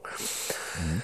Ähm, ja, ähm, für ein Kleinunternehmen, also was heißt klein? Das ist ein kleines Unternehmen. Ne? Ähm, wenn, wenn diese Frau tatsächlich 25 Jahre alt wäre und dann schwanger werden würde, wäre das für uns äh, das wäre für uns, also das wäre der Hammer. Ne? Das mhm. wäre was, äh, uns würde nicht das Genick gebrochen werden deswegen, aber wir würden vor schier unlösbaren Auf, Aufgaben stehen. Ja, Wenn weil wir, du arbeitest die Leute ein, du guckst, dass richtig. die... Äh, ja, und, und, du integrierst die Leute und so weiter und so fort und plötzlich ist diejenige weg. Ja. Wenn ja. wir ein Unternehmen wären, in dem wir drei Personal- und Verwaltungskräfte hätten, mhm. Dann würde ich auf jeden Fall zusehen, dass ich eine Frau von mir so eine 25-Jährige dazu kriege. Das sind also ähm, individuelle äh, Entscheidungen, die aus einer ganz bestimmten Situation einer, einer Unternehmung entstehen können. Aber was ich noch unbedingt sagen möchte, es gibt auch viele Unternehmen, die haben Personalchefs oder Verantwortliche dafür, die entsprechend, ich habe vorhin schon mal diesen Begriff äh, geprägt, die so sozialisiert worden sind. Das ist ein 61-Jähriger, der sein ganzes Leben lang Personalmanagement macht ähm, der eigentlich schon den Kontakt zu den neuen ähm, Ideen und Wünschen der Arbeitnehmerschaft äh, recht unaufgeschlossen äh, gegenübersteht. Der wird nach ganz anderen äh, Klischeevorgaben, ähm, nicht weil es ein böser Mensch ist, ne? Ähm, der bringt halt sich selber mit in den. Der Job. bringt sich selber mit und, und macht den Fehler, dass er sich nicht entsprechend kritisch reflektiert. Ähm, das ist, das ist so dieser, dieser, dieser Punkt, wenn auch ein 61-Jähriger kann auf der Höhe der Zeit sein, äh, um Gottes Willen. Bloß es ist eine, eine dauerhafte kritische Auseinandersetzung mit seiner selbst. Äh, und ähm, das ist manchmal sicherlich auch sehr, äh, sehr schwer. Ich glaube, ich habe dir an einer anderen Stelle mal, mal gesagt, äh, als mir eine Mitarbeiterin gesagt hat, äh, sie muss aber an ihre Work-Life-Balance denken. Ähm, ich möchte das Thema äh, nicht äh, wieder fokussieren. Ne? Ähm, ähm zwei Sachen entscheiden sich äh, gerade in meiner Magengegend. Die, die eine Sache ist die, dass mein Magen denkt, er steht kurz vorm Durchbruch, mhm. weil äh, ich intuitiv als älterer Mensch äh, per se einer 24-Jährigen äh, so eine Aussage gar nicht gestatte. Also was soll denn der Scheiß? Ne? Das ist was für 40, 50-Jährige. Ähm, und jetzt kommt diese, diese, diese kritische Reflexion als großes Wort dazu. Ich bin der tatsächlichen Überzeugung, ähm, dass ich sage, okay, mir persönlich, mit wie ich groß geworden bin und wie ich arbeite und handle, passt es mir nicht. Aber ich muss anerkennen, dass es andere Ziele, dass es andere Korridore gibt, die ein Arbeitnehmer heutzutage verfolgt. Mhm. Und es kann ja sein, dass er recht hat. Das ist das, was ich immer sage, mit dem einfach mal über den Tellerrand gucken. Ja, ne? und, und, und, und wenn man das kann, und, und ich maße mir an, dass ich da, oder mir wird nachgesagt, dass ich das kann, kann man sehr gut mit den Menschen umgehen. Äh, ähm, das, das tut keinem, das tut, es tut keinem weh zu akzeptieren, dass Zeiten vorangeschritten sind oder zurückgeschritten sind oder wie auch immer und dass sich andere Stimmungen und äh, individuelle Lebensplanungen äh, äh, ändern äh, in der Gesellschaft und ja, dann ist das halt so. Äh, es muss sich ja auch einiges ändern und ich habe überhaupt nichts gegen Selbstbere oder Gleichberechtigung. Ich habe überhaupt nichts gegen ein besseres Selbstbild von Frauen. Dafür, dass da, dagegen, dass Frauen mehr gefördert werden in bestimmten Bereichen, damit sie auch sage ich jetzt mal, sich zutrauen, bestimmte Dinge zu tun, wo sie sich vielleicht früher nicht zugetraut hätten, das zu machen dass mehr Frauen auch in technische Bereiche reingehen, dass mehr Frauen in Verantwortung reingehen und so weiter. Und du hast ja selber gesagt, dass es teilweise auch an denen liegt, die das Ganze entscheiden. Nur ich finde, auf der einen Seite so eine Quotenregelung, auf der anderen Seite sowas wie Gendern und so weiter. Es ist ungefähr so wie ein Haus, wo das Dach weg ist, aber wir die ganze Zeit den Keller leer pumpen, statt zu sagen, so und jetzt kümmern wir uns als allererstes mal um das Dach.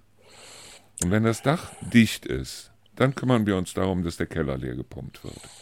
Ja, es hat natürlich auch vielfältige Ursachen äh, bei den, bei den, wenn man, äh, wenn, wenn das immer so einfach wäre, dass man eine, dass man, dass man eine Quote äh, macht, dann äh, und also ich, ich habe dich richtig auf dem falschen Fuß erwischt, ne? Ja, ja, aber äh, ich meine, ich, ich versuche auch angespannt darüber nachzudenken, aber ich bin, bin wenn die Quotierung eine so einfache Sache wäre, dann würde ich sagen, ja zur Quote. Ähm, es wird Zeit, äh, dass wir das alles quotieren. Aber es gibt so viele Unabwägbarkeiten und so viele individuelle oder Partikularinteressen, äh, im Wirtschaftsleben, vom kleinen Unternehmen bis hin zum, äh, äh, bis hin zum Konzern, dass mhm. man meiner Meinung nach nicht diesen Deckel da drüber stülpen kann.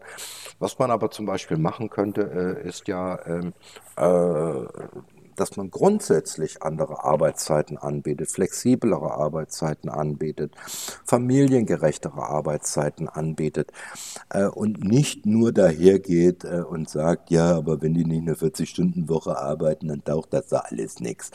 Ähm, meine Güte, ähm, man kriegt es an anderen Stellen äh, doppelt und dreifach wieder rein, äh, auch wenn mhm. ich es gerade äh, aus dem aus dem, aus, dem, aus dem Stegreif jetzt nicht wissenschaftlich valide beweisen kann. Es ist nur Erfahrungs, also es ist erfahrungsbasiert. Ähm, und äh, insofern, das wäre jetzt so meine Haltung, meine Haltung äh, dazu. Ähm, und ich fände auf der anderen Seite auch, wenn du also weiter von der 25-Jährigen redest, die also vielleicht noch ein Kind haben will, ich fände es viel besser, wenn auch viele Männer mal vielleicht drüber nachdenken würden, dass sie vielleicht die Elternzeit nehmen, dass sie vielleicht das Kind großziehen, während die Frau vielleicht Karriere macht oder wie auch immer. Fände ich auch mal eine tolle Überlegung, weil dann würde vielleicht an der einen oder anderen Stelle dieses äh, Argument dann auch mal wegfallen, oder? Es, es würde wegfallen, oder wenn, wenn äh, also ich habe äh, ich hab ja selbst ähm, meine älteste Tochter, die habe ich nicht wahrgenommen. Die, als die weg war, da habe ich nur gesagt, ach Gott, bist du groß geworden. Ne? Äh, mhm. äh, gestern hast du noch in die Windel gekackt. Äh, ähm, das war sehr unangenehm für mich. Ähm, also das habe ich mich gar nicht toll beigefühlt. Ähm, bei den anderen beiden habe ich es anders gemacht, ähm, bin auch zu Hause geblieben, äh, ohne ähm, wirtschaftlich da niederzuliegen oder sonst was es geht. Es war auch schön und man empfängt natürlich, man, man, äh, man, man bekommt eine andere Sichtweise auf die Dinge. Ich wollte aber unbedingt nochmal darauf hinaus, auf äh, was du gesagt hast. Äh, die Mädels von heute, die haben weniger Technik, äh, die, gehen, die sind weniger technikaffin und ähm, äh, ich sehe das ja auch bei der Belegung der Studiengänge äh, im, äh, im MINT-Bereich, also dieses Ingenieurswesen, Mathe, Mathematik und so. Ne? Ähm, gut, aber man, ich, ich möchte es nicht soziologisch breit treten, bloß Wer heutzutage studiert, hat in aller Regel Eltern, die zwischen 40 und 50 Jahre alt sind. Ähm, und diese Eltern haben gewisse äh, Wertevorstellungen, äh, ja, die, die haben ein gewisses Wertebild und einen gewissen Weltbildapparat, äh, was Leistung heißt und was äh, Können heißt, etc. Das ist wiederum nachhaltig davon abhängig, wie sie selbst ab, noch groß geworden sind. Und das schwingt da natürlich mit. Und das schwingt schon mit äh, bei der Auswahl des Spielzeuges für die, für die Kinder bis in die heutigen Zeiten. Äh, also Lego Technik. Jungs. Jungs. No? Ne? Äh, Barbie Mädchen? Ne? Also es du findet. Siehst es doch schon, wenn du bloß bei so einem, wie heißen die jetzt nicht mehr Toys R Us, sondern Smiths oder was weiß ich, mhm. wenn du da reinläufst, du hast die rosa Abteilung für die Mädchen und ja. du hast die schwarz- so. oder blaue Abteilung für die Jungs. Und auch wenn es die Zuhörer vielleicht als übertrieben empfinden, äh, diese jahrelange Begleitung durch diese Begleitparameter ähm, macht was mit Menschen äh, nagt am Selbstvertrauen. Äh, äh, das, ist, das ist zweifellos so. Ähm, inwiefern das jetzt Auswirkungen hat, das kann ich hier nicht quantifizieren. Aber es hat Auswirkungen. Erst in der nächsten und übernächsten äh, oder überübernächsten Generation, da wird sich das vielleicht ein wenig, um es in meinen Worten zu sagen, vertanzen. No? Ähm, ja, aber dann muss es auch anders gemacht werden, weil wie gesagt, also wir haben früher ja auch dauert äh, lange. genauso wie wir solche Sachen wie Wer hat Angst vorm schwarzen Mann haben wir gespielt. Wir haben dabei nicht an Schwarzafrikaner gedacht. Nein. Genauso wie wir also in der Schule ein Lehrerzimmer hatten und trotzdem sind Lehrerinnen reingegangen und wir haben uns da keine Gedanken drüber gemacht. Ja. Und das sind eben äh, Studentenwohnheime, waren Studentenwohnheime, einmal für Frauen oder Mädchen und einmal für Jungs oder Männer. Also ähm, da haben wir uns auch keine Gedanken drüber gemacht. Aber heute dieses, wie gesagt, es kommt mir vor, als würden wir die ganze Zeit, oben wird es reinregnen und unten würden wir die ganze Zeit den Keller leer pumpen, weil es ein vollkommen anderes Denken ist. Du kannst diese, du kannst bestimmte Ausdrücke aus dem Vokabular vielleicht rausstreichen. Aber wir sind nicht bei George Orwell 1984. Du kriegst es aus den Köpfen nicht raus. Wir, wir, das, da gebe ich dir sogar ähm, äh, vollumfänglich recht. Äh, allein durch das Vokab Vokabular wird es nicht äh, gestrichen. Jedenfalls nicht kurzfristig und nicht äh, ad hoc, äh, sondern äh, es ist ein sehr, sehr langwieriger Prozess. Unsere, unsere Cora, die hier arbeitet, ähm, ähm, die ist äh, MINT-Studiengängerin ähm, und, äh, und die ist dabei auch sehr erfolgreich dabei und äh, das ist ein, ein super Mädel. Ähm, manchmal wird sie sogar von anderen Mädels vielleicht ein bisschen schief ange, äh, angeguckt, weil sie die Integralrechnung auf dem Bierdeckel durchführen kann. Mhm. Ähm, und ähm, äh, aber diese Cora, die wird äh, vielleicht mal einen äh, Lebenspartner, äh, Partnerin, was weiß ich, finden, ähm, äh, mit der sie wiederum, mit dem sie überhaupt dann Kinder kriegen wird. Und das wird dann wiederum in eine andere Richtung äh, gehen. Die kriegen dann nicht nur, wenn es Mädchen werden, äh, nur, ähm, äh, um es mal grob zu sagen, nur Barbie. Nein, die kriegen auch dann Lego-Technik. Und ich glaube, ähm, das ist eher so der Weg. Durch das Vokabular alleine es ist eine begleitende Maßnahme, meine ich, dass das Vokabular, Vokabular sich ändert, aber es ist nicht das Dach, äh, ähm, das damit angegangen wird. Ne? Mhm. Ähm, da bin ich wenn deine Tochter zum Beispiel eine Fliesenlegerin ist, ja. dann sollte sie die gleichen Rechte haben wie jeder andere Fliesenleger auch. Das heißt also auch die Möglichkeit, den Meister zu machen und so weiter. Selbstverständlich. So, ähm. und äh, sie kann auch gerne dann sagen, also Fliesenlegen ist so ein toller Beruf, das sollten viel mehr Frauen machen. Aber sie wird nicht so blöde sein und sagen, so und jetzt brauchen Fliesen und Leger eine Quote, weil die Hälfte der Fliesenleger sollte Frauen sein. Genauso wird es sein. Ähm, also äh, äh, langfristig sein. Bis dahin sind wir beide schon tot. Ähm, aber so wird es kommen, das steht so geschrieben.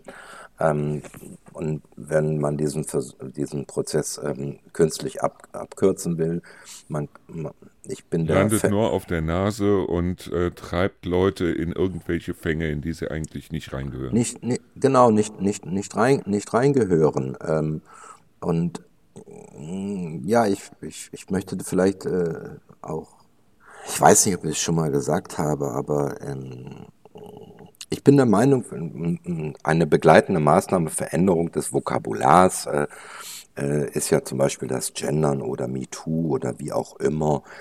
Ähm, und ich finde das richtig, äh, dass, äh, dass es diese neue Sprache gibt. Keiner muss ja gendern, es ist ja nicht verpflichtend. Bloß ich bin der tiefen Überzeugung, ich wirklich der tiefen Überzeugung, Sprache ändert sich permanent. Äh, genauso wie man vor 130, 150 Jahren darüber gelästert hat in den Zeitungen, dass, äh, äh dass äh, ich habe es dir gesagt, dass Frankophone wieder ein, äh, zunehmend Einzug hält äh, in die deutsche Sprache. Ne? Äh, siehe Presse 1860, 1870. Äh, da hat man sich auch trefflich drüber aufgeregt. Heutzutage regt sich auch keiner mehr drüber auf, über ein Chaiselong, über einen Balkon, über ein Portemonnaie. Ähm, ähm, das ist alles gar kein Thema. Ähm, das ändert sich automatisch. Übrigens, ob wir beide das wollen oder nicht, es ändert sich. Und das, da sollte man ein bisschen, bisschen geschmeidiger ganz einfach sein. Ein bisschen weniger ähm, ja, dogmatisch äh, sein. Mich persönlich, und äh, möchte ich vielleicht zu guter Letzt sagen, aber mich persönlich juckt das überhaupt nicht.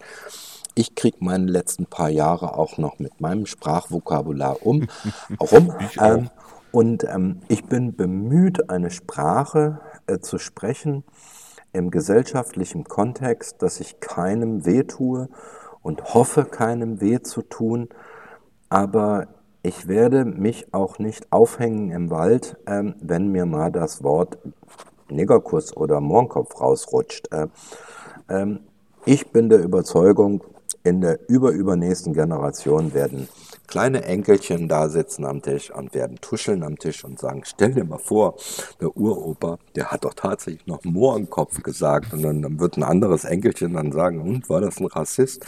Nee, eigentlich nicht, ne? aber der wusste nicht, was er sagt. Ähm, es wird sich von selbst erledigen. Ja, ich würde ja auch gerne in, ich habe ja jetzt diesen neuen Podcast noch zusätzlich die Lesezeit. Ja. Und ich würde gerne, weil ich es ja auch darf, weil also die Rechte abgelaufen sind, von Mark Twain Tom Sawyers Abenteuer und danach Huckleberry Finns Abenteuer lesen. Da kommt allerdings ein Vokabular vor und niemand kann Mark Twain in irgendeiner Weise einen Rassisten nennen, ganz im Gegenteil. Aber ich weiß nicht, ob ich es lesen soll, ich weiß nicht, ob ich es lesen darf oder wie ich es lesen darf. Das heißt, ob ich jedes N-Wort dann durch irgendein anderes Wort ersetze, ob ich das überpiepse oder was, was mache ich da? Ich bin der Meinung, äh, ähm, wie gesagt, ich weiß es nicht, ich bin halt der Meinung, ähm, dass man Literatur äh, in dem seinerzeit vorherrschenden Kontext auch lesen sollte. Ähm, ich glaube, dass ähm, vielleicht in 100 Jahren auch es möglich oder notwendig sein muss, äh, dass man bei Mark Twain ähm, vielleicht auch eine Einleitung äh, schreiben muss und äh, eine Erläuterung dazu schreiben muss, äh, wie man es heutzutage auch schon macht beim Zauberberg oder. Aber das wäre ja dann nur für die dummen Menschen. Also die intelligenten Menschen wissen ja die das wissen oder das. können die, die, aus dem Kontext heraus erschließen, dass dieser Mann kein Rassist war, sondern ganz im Gegenteil, dass er solche Bücher wie die, die er geschrieben hat, gegen den Rassismus geschrieben hat und nicht dafür. Ja, genau. Und, äh, aber trotzdem wird man es in 100 oder 150 Jahren machen und wird sagen, lieber Leser, äh, Mark Twain war, hat zwar 33 äh, Mal geschrieben Neger, ähm, hat auch Nigger äh, erwähnt, äh, ähm, aber er war kein Rassist. Äh, in, das möchte ich jetzt belegen an folgenden Stellen und an folgenden Passagen. Ähm, und ist, wie früher stand in diesen Autoanleitungen, stand da noch drin, wie du das Ventilspiel einstellen kannst. Ja, und, ja, ja, ja. Heute steht da drin, dass du die Batterie nicht leer saufen sollst. Ja, ja. Also äh, für das, die dummen Menschen wird im Moment wahnsinnig viel gesorgt. Ne? Ja, da wird unheimlich, unheimlich viel gesorgt und äh, äh ich finde ganz du einfach. Du redest ja auch über Zuhörer. Du sprichst unsere Zuhörer ja als Zuhörer an. Ja. Und unsere Zuhörer, da hoffe ich doch, dass sie intelligent genug sind, dass sie sagen, damit sind auch die ZuhörerInnen gemeint. Das oh heißt Gott, auch die Frauen, jetzt, die da sitzen. Dann bin ich jetzt in die MeToo-Falle getappt. Also das ja, bitte ja. ich jetzt wirklich in epischer Nein, Breite zu entschuldigen. Menschen, für die absoluten, nee, wirklich ähm, für die dummen Menschen.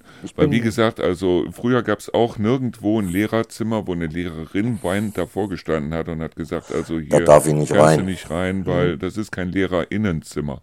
Und auf der anderen Seite gibt es auch damals in den 80er Jahren, wo es also draußen nur zwei Toiletten gab, das ist keiner explodiert da draußen, weil er nicht wusste, auf welche Toilette er gehen sollte. Und es gab auch genug Mädels, die sind auf die Jungstoilette gegangen, weil es entweder bei den Mädels verheerend ausgesehen hat oder weil da eine zu lange Schlange davor war und sie dringend mussten. Ja. Da hatten wir überhaupt nichts gegen. Nein. Aber mittlerweile muss wirklich jeder Vollidiot an die Hand genommen werden und dem muss gesagt werden, komm, es wird alles gut. Ja. Wo, wogegen ich mich allerdings ein bisschen verwehre, ist, wenn manche Menschen sagen, heutzutage muss gegendert werden. Nein, es muss nirgendwo gegendert werden. Und äh, auch wenn jetzt eingeworfen wird, ja, es gibt ein paar Professoren, äh, vor allem in manchen Fakultäten, die das erwarten, aber da weiß der geneigte Student, worauf er sich einlässt. Mhm. Ähm, äh, und äh, was viele ähm, auch vielleicht die jetzt nicht auf der Uni waren, äh, nicht wissen, ist, äh, man wählt sich seinen Professor. Ja, man wählt sich seinen Schwerpunkt. Und selbst äh, wenn nicht, also so. ich meine, ich habe damals bei UPS gearbeitet, da war es verboten, Blue Jeans anzuziehen, weil der Gründer von UPS damals gesagt hat, Blue Jeans sind Arbeiterhosen und in meiner Firma arbeiten keine Arbeiter in so, dem Sinne, also so. Clerks. Und aufgrund dessen durften keiner, durfte keiner Blue Jeans anziehen. Und da gehe ich doch nicht hin und fange bei UPS an und mache dann direkt einen Streit, indem ich Blue Jeans anziehe. Ja, dann genau. überlege ich mir, was ich tue. Richtig. No? Und äh, es gibt äh, überall gewisse ähm, Zugangsbeschränkungen oder Zugangshemmnisse. Ähm, aber es muss nicht gegendert werden. Es gibt keine Pflicht zum Gendern. Ähm, gut, kann jeder machen, wie er will ich will zumindest für meinen Teil hoffen, dass ich ein, mich einer Sprache bediene und auch im persönlichen Gespräch einer Sprache bediene, ähm, bei der ich meinem Gegenüber äh, auch klar machen kann, äh, durch Gestik, Mimik und Haltung, dass ich manche Sachen vielleicht nicht rassistisch meine, dass ich manche nicht äh, frauenfeindlich meine. Ähm, und ich glaube, jedem einigermaßen denkenden Menschen ist das auch klar, wenn er mit uns spricht. Äh, und ich möchte auch nicht reduziert werden ähm, mit meiner Sprache auf ein, äh, auf ein Genderbild oder auf ein MeToo-Bild oder wie auch immer, sondern ich möchte immer noch der Kai sein, der seine Qualitäten hat, aber auch seine Missstände hat und seine, äh, seine Fehler aufweist und seine sprachlichen Verwerfungen vielleicht auch mal ähm, zu, ja, dar, darbietet. Äh, aber ich kann euch allen versprechen, das mache ich in einem absolut respektvollen Umgang mit euch allen. Und wem etwas tatsächlich mal auf die Leber fällt oder auf die Seele fällt, man, man kann es doch auch sagen und man, ich werde es sofort berücksichtigen. Ich glaube schon, dass also die Hörer, die uns zuhören, dass die also intelligent genug sind, um uns beiden nicht irgendwelche rassistischen oder antifeministischen oder wie auch immer Tendenzen dazu äh, attestieren zu wollen. Und äh, diejenigen, die es doch tun, die sollen vielleicht mal drüber nachdenken. Und diejenigen, die nicht drüber nachdenken wollen und es einfach nur tun sollen, die können sich auch einen anderen Podcast anhören und müssen nicht unbedingt diesen oder, hören. Oder so. Vielleicht sollten wir äh, bei einem äh, späteren Podcast dann nochmal äh, über ähm, äh, ich nehme jetzt alle Aufnahmen, über, ähm, über äh, feministische Außenpolitik reden. Ähm, äh, ich wurde neulich gefragt, was ist denn alles feministische Außenpolitik? Äh, und das ist doch alles Kokolores. Und ähm, da war ich dann genauso geplättet äh, und vor allen Dingen überfordert. überfordert, wie du mich jetzt hättest, beinahe überfordert. Äh, aber ich finde das sehr angenehm, äh, dass man äh, oder dass du in diesem Falle dann einfach was äh, aufwirfst, äh, womit man sich dann auch ähm, relativ spontan auseinandersetzen muss. Ähm, äh, das macht das Ganze letztendlich auch, äh, letztendlich auch spannend. Übrigens für mich spannend. Ne? Ja, ich ähm, finde es auch für die, ich glaube für die Leute ist das auch spannend, deshalb, weil ähm, die dann dadurch halt feststellen, was ist das überhaupt für einer, dieser Kai, und dass du dann doch irgendwie ganz normal, ein ganz lockerer Typ bist und so weiter. Ich also ich will es. dich, werde dich hier nirgendwo auf irgendeine Klippe auflaufen lassen oder wie auch immer, aber ich fand dieses Gespräch hier sehr toll und ich fand auf der anderen Seite auch, äh, es muss ja nicht immer eine Werbeveranstaltung für die Kirche sein, die um ihr Gottes übrigens Willen. gerne mal besuchen könnt, weil es geht jetzt wieder los und äh, Gin, habe ich mir sagen lassen, ist auch wieder da. Das heißt also, äh, trinkt euch gerne mal einen Gin, müsst ihr aber nicht unbedingt. Oder geht da hin und esst euch was, müsst ihr aber nicht unbedingt. Richtig. Und führt da mal ein richtig schönes, nettes Gespräch und nutzt diese fantastische Atmosphäre, die es auch jetzt im Winter in dieser Kirche hat. Ich will es einfach mal gesagt haben. Dankeschön, lieber Markus. So, ähm. und ähm, wir hatten als nächsten Termin eigentlich den 14 ähm, auserkoren, ja. glaube ich. Ja. Den würde ich auch gerne stehen lassen, weil okay. wir hatten den ja jetzt nach hinten geschoben, weil wegen Technik und dann ging es nicht ja. und so weiter. Äh, und ich glaube, wir haben auch am 14. genug Themen, über die wir reden können. Das ist jetzt 16 Tage hin oder äh. 15 Tage hin. Aber wenn wir den 14. stehen lassen könnten, wäre das super. Dann käme die nächste Folge nämlich wieder Mitte des Monats raus und nicht. Wir lassen, den 14., wir lassen den 14. stehen, Markus. Ähm, äh, das passt gut, weil ich glaube, der 14. ist auch der, ähm, wie heißt das? Aschermittwoch? Nee, der 14. ist ein Dienstag. Äh, nee, Fasching, ne? 14. 14. Februar ist ein Mittwoch. 14. Februar ist ein Mittwoch. Na, dann machen wir das am Mittwoch. Und das ja. ist Aschermittwoch, soweit ich weiß. Ist es denn? Oder? Ja, wenn man einen Kalender lesen kann, dann ist man ganz klar im Vorteil. Ne? Äh, insofern bist du jetzt äh, im Vorteil. Ich suche jetzt gerade hier meinen Kalender auf dem Desktop. Ist es denn? Also, der. Weil ich meine, der 8. wäre, äh, wäre äh, Altweiber und danach der 14. Der 14. ist Aschermittwoch und da steht Podcast 14 Uhr. Wunderbar. Und dabei lassen wir es auch und dann kann ich den ja am 15. oder so, wenn ich ihn dann bearbeitet habe, hochladen. Ja, so machen wir das. Und so. äh, erschüttere mich wieder mit einer Frage über von mir aus feministische Außenpolitik. Ähm. nee, das werde ich nicht tun, weil die kennst du ja jetzt, die Frage. Dann ja, aber da, es ist mir in dem Falle nur eingefallen, weil ich das neulich gefragt worden bin und ich wusste gar nichts dazu zu sagen. Ähm, also, äh, und be bevor ich jetzt stammle über irgendetwas, äh, dann spreche ich, ich lieber gar nicht. nicht, was das ist. Weil Außenpolitik ist Außenpolitik und das wird für ein Land gemacht und nicht für irgendeine Frau. Und ich sage, ob, ob der äh, Außenminister jetzt ein Mann ist oder eine Frau oder von mir aus auch ein begabtes Meerschweinchen, ist eigentlich im Grunde genommen vollkommen wurscht. Ziemlich Latte ist mir das. Äh, aber ähm, es soll mir ein Ansporn sein, dass ich mich die nächsten Tage mal kundig mache über feministische Außenpolitik. Äh, ich habe tief in mir das Gefühl, dass ich noch irgendwie zwei oder 32 Synapsen im Hirn frei habe äh, in der Abteilung äh, TMI, Too Much Information, ähm, wie, meine, wie meine Frau das sagen würde. Äh, und da gucke ich mal, da gucke ich mal nach. Falls ich was Erhellendes äh, finde, werde ich das mal reinschleudern. Alles klar. Gut. Gut, ich bedanke mich bei dir, ich bedanke mich bei den ZuhörerInnen. Ja. Und ähm, ja, ich, ich auch bei denselben und denselbigen. Bei denselben. Ähm. Also nicht bei anderen, sondern Alles klar. Alles klar. Dann bis zum nächsten Mal. Bis zum Danke nächsten Mal. Und ciao. Und ciao.